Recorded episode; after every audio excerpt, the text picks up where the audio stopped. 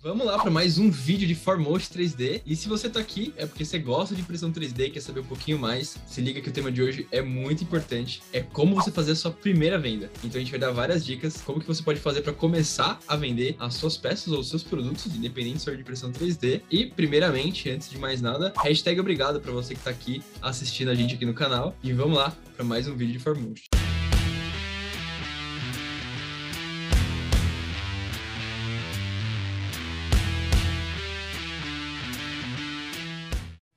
Quando alguém começa a fazer impressão 3D, a pessoa tem um objetivo na cabeça, né? E a gente, agora no ramo educacional da impressão 3D aqui na Formotion, a gente vem tendo contato com muitas pessoas que querem começar a empreender com impressão 3D. Só que esse é um passo muito diferente do que simplesmente começar a imprimir, mas assim entender o seu tipo de negócio, né, Luizão? Agora você quer começar a dar os primeiros passos, a gente vai te dar algumas dicas como que inicia nesse processo, né? Exatamente. E geralmente quando a gente dá essas dicas aqui na Formotion, a gente pensa, poxa, o que que você vai imprimir?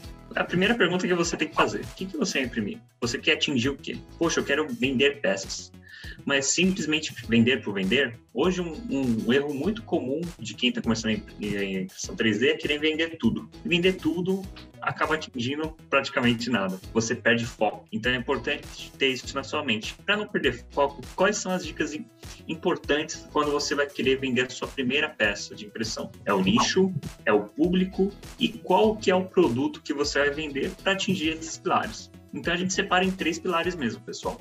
O nicho, será que é uma decoração? Então, dentro da decoração, você vai ter um público específico. Geralmente, aí é um exemplo, pessoal, de experiência nossa da, da Formotion, é um público, às vezes, uma dona de casa, alguém que está com um perfil mais feminino. Não é regra, tá, pessoal? Não é regra, poxa, então quer dizer que o masculino não compra? Não. Mas hoje, se a gente for fazer uma estatística, geralmente o público feminino acaba consumindo mais decoração. E qual tipo de produto, por exemplo, de decoração? Ah, são vasos, são molduras de parede. Esse é um exemplo. Então é importantíssimo você delimitar o seu nicho, ver qual o público que você vai atingir e qual que é o produto mais adequado àquele público. E quando a gente fala de produto, pessoal, é importantíssimo entender quais são os hypes desse produto. Porque às vezes, poxa, é, decoração. Decoração também você consegue quebrar em outros nichos dentro da decoração. Mas será que tem um produto que está em alta? Poxa, aqui na Formosa a gente viveu esse período, não sei para quem lembra, daqueles vasinhos lá do Big Brother, enfim, aqueles Robert Plant que, que circundam aí da internet. Houve uma onda gigante. E se vocês forem ver hoje no mercado, tem muita gente imprimindo esses vasinhos. Mas será que ele ainda é o hype? Será que ele é aquele seu tempero em cima desse vasinho vai fazer você vender ele? Pode ser que sim, mas pode ser que não seja algo tão perene ao longo do tempo. Então é importantíssimo focar nesse tipo de situação. E aí, pessoal, nichos, voltando um pouquinho. Quais são os nichos que você pode atuar, além da decoração que a gente usou como exemplo? Tem a decoração, tem o mundo geek, que vocês já devem ter conferido aqui na Formotion, que a gente atua bastante forte. Tem a personalização como um todo. Personalização como um todo, você pode aproveitar de datas comemorativas. Poxa, eu vou vender no Dia das Mães presentes pro Dia das Mães. Personalização para empresas. Poxa, o meu foco vai ser empresas, eu vou fazer presentes de final de ano, de datas de comemorativas para empresas. Então, tudo isso leva a um nicho, tá? Ah, eu vou atender a indústria, eu vou fazer peça técnica. Poxa, é um outro nicho. A única preocupação é, pessoal, e tenha isso em mente, não tentem atacar todos esses nichos de uma vez, tá? Porque públicos, eles podem até gerar algum tipo de empatia entre os nichos, mas isso não vai ser perene para você. E isso a gente já teve muita experiência aqui, né? E aí tem uma outra dica, né? Você pode também fazer a venda de produtos seus. Se você é um artista, se você tem esse desenvolvimento, essa desenvoltura para poder desenhar e construir os modelos para imprimir, você pode usar a impressão 3D como um meio de fabricação, né? Então isso te dá muita flexibilidade, até mesmo um pouco mais de flexibilidade customização do que qualquer outras marcas por aí. Então a gente tem alguns exemplos aí de empresas que trabalham com impressões, impressões de bolsas, tem impressões de óculos, impressões de outros tipos de coisas que você pode fazer por meio da impressão 3D mas a sua empresa tem um nicho e um produto específico que você vai explorar ali. E dentro desse mercado tem um mundo muito grande que você pode desenvolver e acabar trazendo para você. Mas sempre o diferencial é o seu toque e o seu design. Exatamente. Isso que o Luiz falou é importantíssimo, pessoal. O que você vende é o produto oriundo da impressão 3D.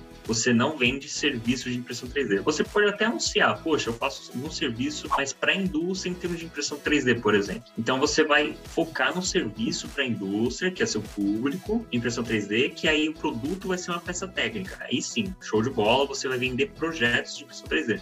Mas Reparem, pessoal, quem vende serviço de impressão 3D não trabalha com todos os nichos. Foque no seu produto, pessoal. Isso vai fazer toda a diferença para você vender a sua primeira peça. E aí, pessoal, geralmente, tá? Última importante dica para quem quer começar realmente com o pé direito. Poxa, você deve ter aqueles amigos próximos. Poxa, tá olhando, nossa, ele começou a imprimir. Ah, tem aquele familiar, aquele tio. Poxa, o que, você está fazendo aí? Tentem avaliar um pouco do perfil desse pessoal que está ao seu lado. Tente encontrar qual nicho nicho que eles melhor se encaixariam e qual que é o produto que você ofereceria que agregaria valor a ele. Essa é uma dica super importante porque geralmente quando alguém vende algo, vende para alguém mais próximo.